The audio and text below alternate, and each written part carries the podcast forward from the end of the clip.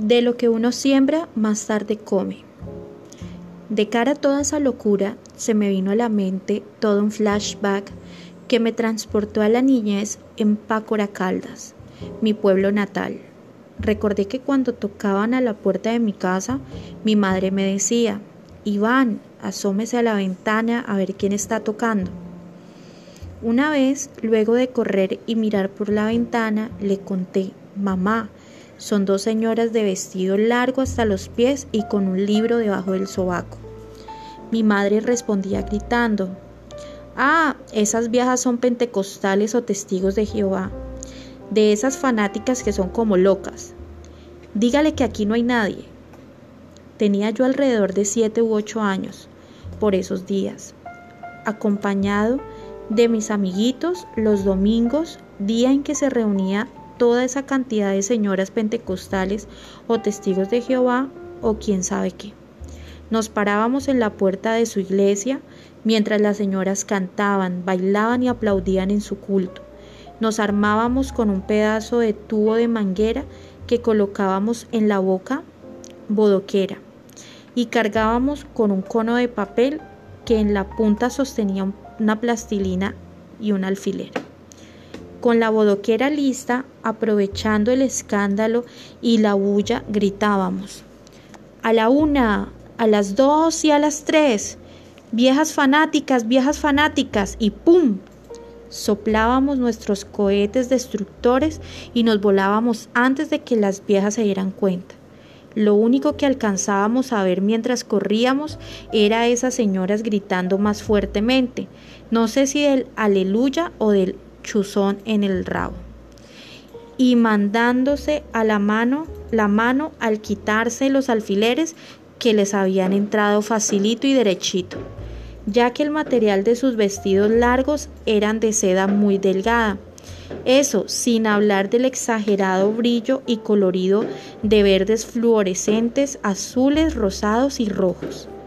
De estos recuerdos nacieron los temores los temores y las primeras prevenciones por esa clase de manifestaciones espirituales emotivas. Como ya había dicho, al presenciar aquella misa alborotada, lo único que sentí fueron ganas de salir corriendo. A pesar de esto, luego alcancé a ver que había unas nenas como buenas y generosas. Como siempre, la mujer es uno de los mejores ganchos para todo. Por ello me devolví hasta la entrada, pero ni siquiera así me animaba a meterme a esa candela de locos espirituales. E insistía de nuevo diciéndole a mi compañero, no, que oso, yo me voy. De pronto en medio del me voy o no me voy, noté que varias niñas nos estaban mirando y con el pensamiento allá en la discoteca y bailando con ellas, me fui emocionando. Además, poco a poco noté algo muy lindo que logró llamar mi atención, la felicidad y el entusiasmo que veía en los rostros de la gente, cosa que en mí no existía en ese momento. Fue entonces cuando me detuve a pensar hasta que me animé a decirle a mi amigo Juan, camine, acompáñeme por allí, que yo sí sé con qué fórmula se nos quita la pena. Dimos media vuelta, fuimos en busca de una cigarrería y entramos en ella. En la parte superior del mostrador encontramos la solución. Le dije a quien, atendía el lugar, hágame un favor, amigo, véndame media de néctar.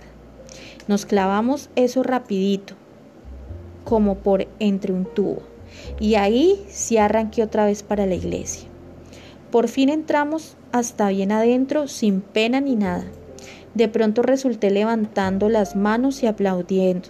Yo mismo estaba sorprendido de semejante reacción, pues ese guaro empezó a hacer efecto. Ya no me daba oso sino gozo. De sobremesa, el padre Gabriel empezó a pedirle al Espíritu Santo que viniera a llenarnos de su presencia, disque de su embriaguez, y yo me dije, ¿y para qué más embriaguez si yo con la que tengo encima no necesito más? Fue en ese instante cuando sucedió un fenómeno muy extraño. Se apoderaron de mi cuerpo un calor y una fuerza que me hicieron sentir mucho gozo y esperanza. Al finalizar la misa de la borrachera que tenía, salí de la iglesia viendo pasar casas y no pasaba la mía. Y yo, ni corto ni perezoso, aproveché el estado festivo en que salí para dar comienzo desde el jueves al fin de semana cultural. Así, jueves tras jueves, me preparaba con unos buenos guaros al lado de mis amigos para cumplir la cita semanal, que se repitió por varias semanas durante varios meses y que se convirtió en toda una experiencia de relax, que disipaba la angustia y las ansiedades que me invadían. Definitivamente estaba en la etapa de los gozosos. La alegría de estas misas y los ingredientes que giraban alrededor de ellas el guaro y las nenas lograron llenar mis vacíos eh, afectivos. Eso sí, me fascinaba situarme atrás, al pie de las puertas de entrada, para ver cuánta falda o blue jean forrado ingresaba por allí, curso en el cual la mayoría de nosotros ha caído. Con el tiempo abandoné repentinamente a mi novia, pues sentía que ya no la necesitaba. Por lo menos eso era lo que pensaba. Mi trabajo actoral en los programas Hombres de Honor y La Dama del Pantano eh, lo combinaba asistiendo a las misas de manera frecuente durante cerca de tres, cuatro o cinco meses seguidos. Pero ya el sexto mes empezó Cristo a padecer y se acabó la guachafita. Era 1997 cuando empezaron para mí los dolorosos.